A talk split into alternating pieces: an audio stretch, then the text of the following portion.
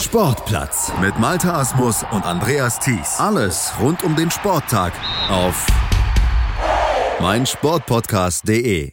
Futsal-Dienstag auf meinsportpodcast.de und wir schauen natürlich zurück auf die Hinspiele der Vorrunde der Playoffs der deutschen Futsal-Meisterschaften. Da gab es ja am Wochenende zwei Duelle, zwei Duelle, die sehr unterschiedlich verliefen, aber die beide packenden Futsalsport brachten.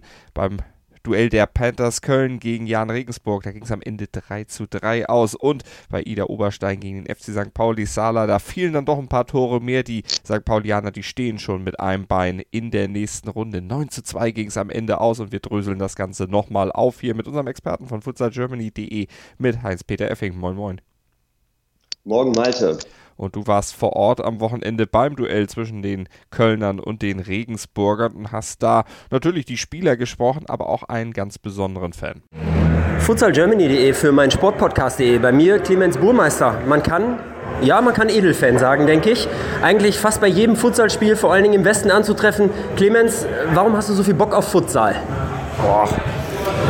Ich habe es irgendwann mal für mich entdeckt vor drei Jahren und es ist einfach geil, es macht Spaß und äh, ist ein tolles Spiel. Ja.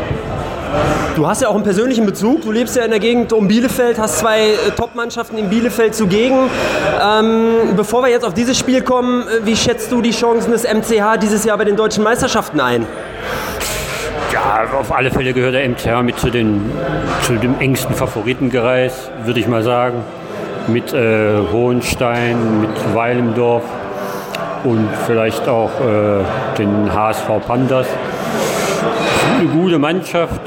Wir haben vielleicht hier und da ein bisschen Verletztenprobleme, aber äh, können weit kommen. Ne? Finale wäre toll.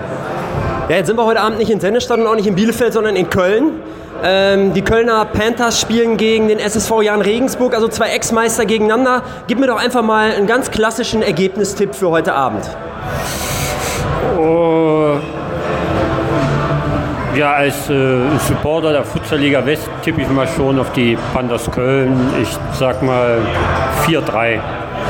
Clemens, ich danke dir für dieses Gespräch und ich wünsche dir ein gutes Spiel heute Abend. Dankeschön, gleichfalls. Clemens Burmeister tippt also 4 zu 3 oder tippte 4 zu 3 für die Panthers aus Köln. Ging am Ende ja nicht ganz so aus. 3 zu 3 das Ergebnis nach dem Hinspiel. Und Heinz-Peter, der sprach nicht nur mit Clemens Burmeister, nicht nur mit einem Edelfan, sondern auch mit zwei Edel Beteiligten, Luca Piga, Spieler vom SSV Jan Regensburg und Daniel Gerlach, Trainer der Kölner. Futsalgermany.de für mein Sportpodcast.de. Bei mir Luca Piga, Spieler vom SSV Jan Regensburg, gerade mit einem 3-3 aus der Halle gegangen hier in Köln. Beschreib uns doch erstmal dein Spielgefühl über die gesamten 40 Minuten netto. Puh, äh, ich denke, wir haben so wie in den vergangenen Spielen auch immer richtig gut losgelegt. Hatten auch die vergangenen Spiele immer Probleme mit der Ende der ersten Halbzeit und so war es heute auch wieder. Ich denke, wir hatten zu Beginn des Spiels im Griff, sind verdient in Führung gegangen, haben dann auch verdient die beiden Gegentreffer bekommen, weil wir nachlässig waren und weil es insgesamt dann auch vom Spielverlauf her verdient war. Aber ich denke vor allem in der zweiten Halbzeit konnte Köln nicht mehr, wollte Köln nicht mehr. Und von dem her denke ich, ist es 3 zu 3 mehr als gerecht. Ja, ich hatte nach dem 3 zu 1 der Kölner auch das Gefühl, bei euch war ein bisschen der Stecker gezogen, aber die Kölner haben euch irgendwie den Stecker wieder reingesteckt. Genau. Ähm, und ihr seid dann zurückgekommen, am Ende ein 3-3. Äh, sagt was zum Lukas Kroell-Faktor. Er war jetzt äh, ein paar Monate nicht dabei, weil er sich ja auch einfach verändert hat räumlich. Er war heute Abend da. Ähm, was für eine Rolle hat er gespielt? Naja, insgesamt als, als Motivator oder auch als, als Auge von außen ist er immens wichtig. Wir könnten jetzt sagen, böse Zungen behaupten, ohne ihn waren wir erfolgreicher. Zumindest ergebnistechnisch, aber nee, Spaß beiseite. Äh, wenn er da ist, ist er, egal wie, eine unglaubliche Hilfe. Und das denke ich, hat man heute auch gesehen. Wenn er am Ball ist, kann er dem Spiel seinen Stempel aufdrücken und auch Ruhe geben. Man sieht ihm an, dass er nicht so fit und nicht so im Fluss ist, wie, wie er es war. Aber am Ende des Tages ist er keiner, den du, den du auf der Bank setzt. Und am Ende des Tages geht es auch nicht ohne seine Mitspieler. Das muss man auch klar sagen. Alleine kann das auch nicht reißen. Ihr geht jetzt mit einem 3 zu 3, fahrt ihr wieder Richtung Regensburg. Wie groß ist deiner Meinung nach die Chance aufs Viertelfinale? genauso groß wie vorm Spiel. Das Unentschieden dadurch, dass die Auswärtstore absolut keinerlei Aussagekraft haben, fangen wir letztendlich wieder bei 0-0 an und wer mehr Tore schießt in Regensburg, gewinnt das Spiel. Ganz einfach. Luca, ich danke dir für dieses Gespräch und drück die Daumen für die kommenden Aufgaben. Danke dir. futsalgermany.de für mein Sportpodcast.de. Bei mir, wie schon häufiger, Daniel Gerlach, Trainer der Futsal Panthers Köln, soeben mit dem 3-3 aus der Halle gegangen. Ja, sag mir mal was zum Spiel aus deiner Perspektive. Ein schönes Spiel war es. Also zwei verschiedene Halbzeiten sicherlich, aber ja, das wünscht man sich, wie auch wie immer gesagt, jede Woche. Also erste Halbzeit bin ich sehr, sehr zufrieden. Vor allem unser Unter äh, Unterzahlspiel, als ein Spieler von uns vom, äh, des Feldes verwiesen wurde. Das haben wir sehr gut äh, und clever angestellt. Ähm, natürlich auch vielleicht ein bisschen Glück in den richtigen Momenten. In der zweiten Halbzeit hat es so ein bisschen an der Halbfeldverteidigung gehapert. Ähm, aber ja, das ist nichts Dramatisches. Ähm, das kriegen wir im Rückspiel sicherlich äh, ajustiert und ich sehe sehr viele positive Sachen. Gute Standards, äh, gute Balleröffnung vom Torwart, ähm, viele positive Sachen, gute Einzelaktionen, eine gute Mischung, sind sehr viele positive Sachen. Positiv war auf jeden Fall auch, dass äh, Timo Heinze wieder am Start war. Er war sogar in der Starting Five. Er ist lange ausgefallen, hat kaum gespielt. Wie wichtig war heute für das Spiel eurer Mannschaft? Ja, das ist, äh, das ist ein Führungsspieler durch und durch. Ähm, das, das, er hat ein ungemeines Standing äh, in der Mannschaft. Äh, das macht schon was aus. Der ist auch eigentlich, das ist mein verlängerter Arm. Ähm, der kann auch schon mal durch den ganzen Block was durchpressen.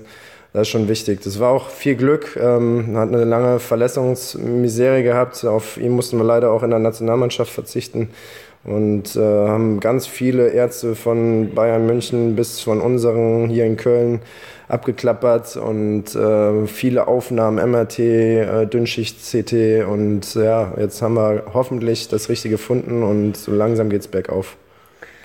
Ja, ich habe von einem Wadenbeinköpfchen gehört. Ist das tatsächlich so? Ja, da sind auffällige ja, Bilder, die sowas äh, diagnostiziert haben. Die Therapie dafür haben wir jetzt einfach mal auf gut Glück äh, angefangen. Ähm, sah überraschend gut aus. Wir wissen ehrlich gesagt auch nicht, ob es jetzt an der Therapie lag oder nicht. Ähm, ja, wenn es jetzt so eine Punktlandung ist, äh, super. Aber der Spieler hat halt seit langer Zeit nicht trainiert und ähm, das war auch ein kleines Risiko, aber das ging auf jeden Fall sehr gut. Ja, er, er, hat Vollgas gegeben, also man hat ihm fast nicht angemerkt, dass er auch so lange ohne Spielpraxis war. Ich muss noch auf eine, eine Szene zu sprechen kommen, ähm, das Eigentor von euch. Äh, für mich das skurrilste Eigentor, was ich bisher im Futsal gesehen habe. Ähm, wie erklärst du dir das, dass ihr schon mal immer mal so ab und zu ja so ein richtig krasses Ding drin habt? Genauso wie gegen Sennestadt, so dieser krasse Ballverlust kurz vor Schluss, der dann zum, zur Niederlage letztlich führte. Jetzt dieses krasse Eigentor. Klar, ist nur eine Aktion, eine Situation insgesamt in den 40 Minuten netto, aber trotzdem, ja, wie passiert sowas? Ja, wie, wie das passiert, da muss man dann die Personen fragen. Aber das kann ich schon vorweg sagen. Der gleiche Spieler hat vorher schon ein super Tor vorbereitet und kam halt nicht in die Starting 8 sozusagen oder 9. Er musste dann ähm, für den gesperrten Spieler reingehen. Und in so ein Spiel ist auch nicht immer einfach so reinzukommen. Und da hat er ein sehr gutes Tor vorbereitet. Zu den Fehlern, ja, Fehler passieren, äh, sagt man immer. Aber das ist so, wo ich das festmache, sage ich den Spielern immer, einen Moment der Ruhe suchen. Man hat einen Einkick und da muss man eigentlich wieder ruhig, gute Auf, äh, Aufstellung und dann schauen, wo die Möglichkeiten sind, welchen Pass zu spielen. Äh, der rollte, glaube ich, ein bisschen doof über, den, über das Standbein, aber Letztendlich steht es 0-0 äh, und an der Situation hat sich jetzt nicht viel verändert. Die Auswärtstore zählen nicht doppelt. Das ist äh, ja, do or die halt im, im, Rückspiel. Aber das ist völlig in Ordnung. Damit können wir leben. Damit kann Regensburg sicherlich äh, auch sehr gut leben. Und äh, jetzt ist es so gelaufen. Irgendwann wird es auch mal andersrum laufen. Also entnehme ich deinen Worten richtig, du schätzt äh, die Chancen aufs Weiterkommen 50-50 ein. Na, wir müssen schon sagen, wir haben schon gute Abläufe. Also da bin ich schon, muss ich schon meiner Mannschaft mehr Komplimente machen. Da sehe ich schon viel, was wir anpassen können. Ich habe viel die Taktik auch im Spiel ein bisschen verändert und da bin ich schon ja, sehr, sehr, sehr zufrieden, was die Jungs so von jetzt auf nachher alles umstellen können und da kann ich nur Komplimente machen. Das ist auch nicht immer äh, einfach, aber ich muss schon sagen, wir hatten uns natürlich sehr über den Sieg gefreut, aber ich bin da sehr zuversichtlich, dass wir ein sehr gutes Rückspiel abfeuern werden und dann gucken wir, ob es dafür gereicht hat. Also grundsätzlich ist der Trainer zufrieden mit der Mannschaft, vielleicht nicht so ganz mit dem Ergebnis. Ähm, eine andere Frage noch. Es gibt so ein paar Spekulationen. Ähm, ich frage dich jetzt einfach mal ganz direkt. Ist das eine letzte Saison für die Panthers aus Köln? Ja, das ist äh, sogar wirklich äh, wahr. Aber das habe ich schon, ja, das, ich glaube, das war im September, da habe ich das schon vereinsintern gesagt, dass äh, währenddessen auch ähm, Trainer angesprochen werden können. Das ist ein notwendiger Schritt. Äh, meine Freizeit ist nicht äh, groß. Äh, ich lasse da sehr viel hinter mir jetzt auch. Da sind auch ein paar Krokodilstränen geflossen, weil da liegt mir sehr viel dran. Aber es ist auch eigentlich eine, die Zeit für einen neuen Trainer.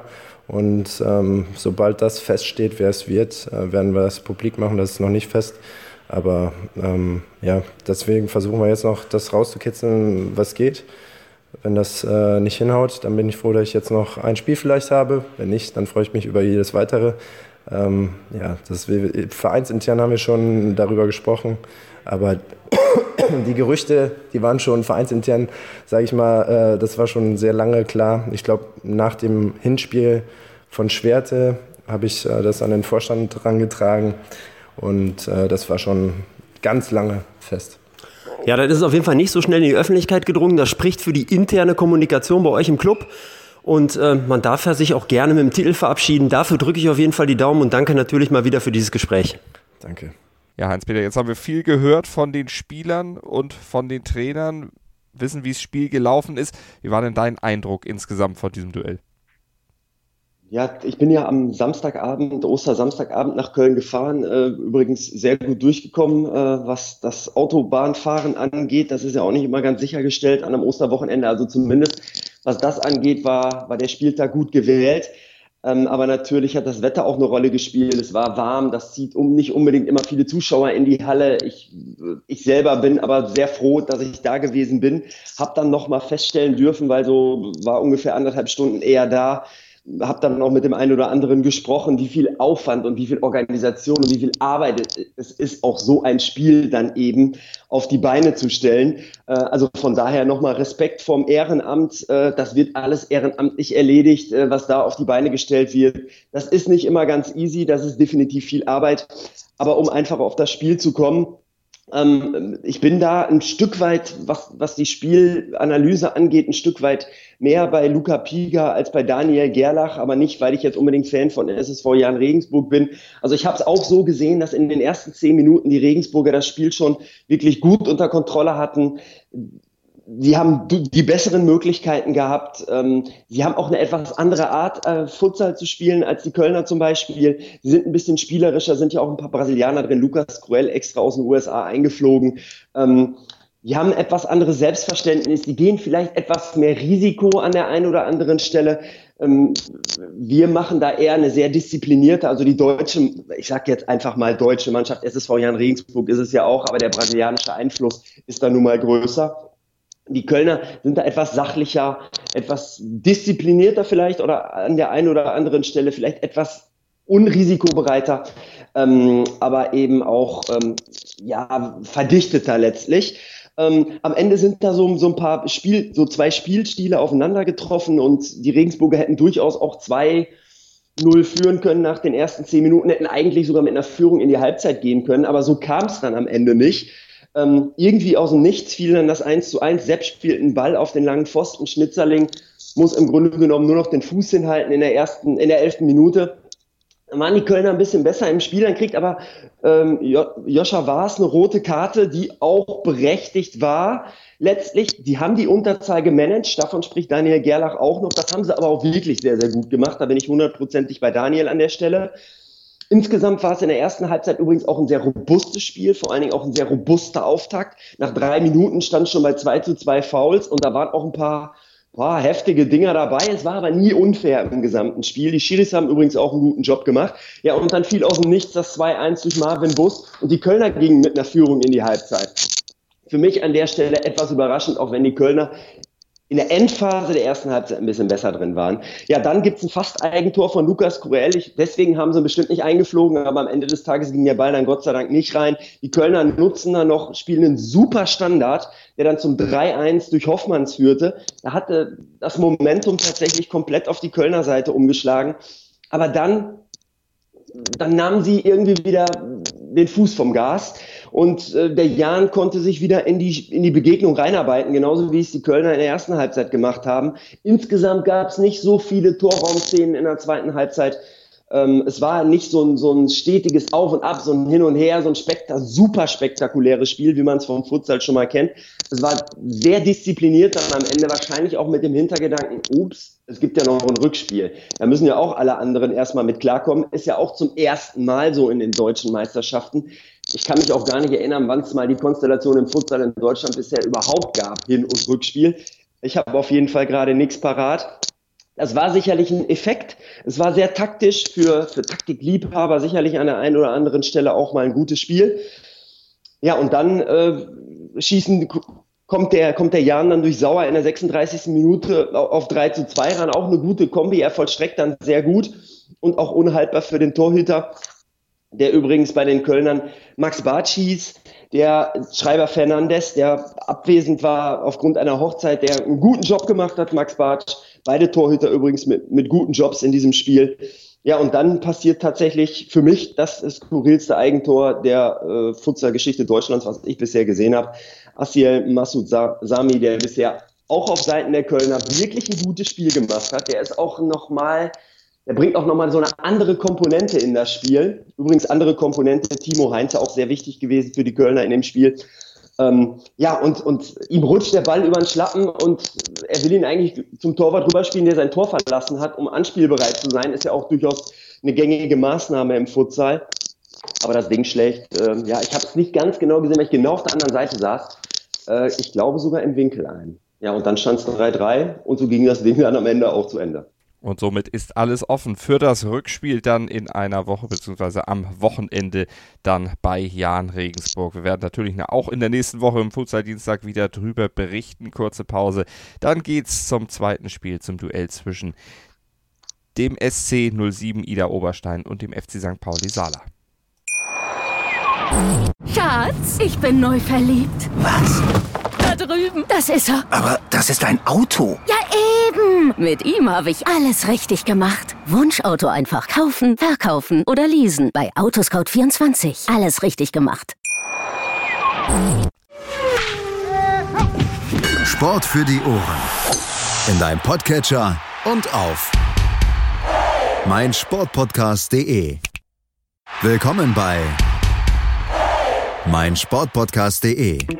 Wir sind Podcast. Wir bieten euch die größte Auswahl an Sportpodcasts, die der deutschsprachige Raum so zu bieten hat. Über 20 Sportarten, mehr als 45 Podcast-Serien, über 9000 veröffentlichte Podcasts und über 5 Millionen Podcast-Downloads allein im Jahr 2018.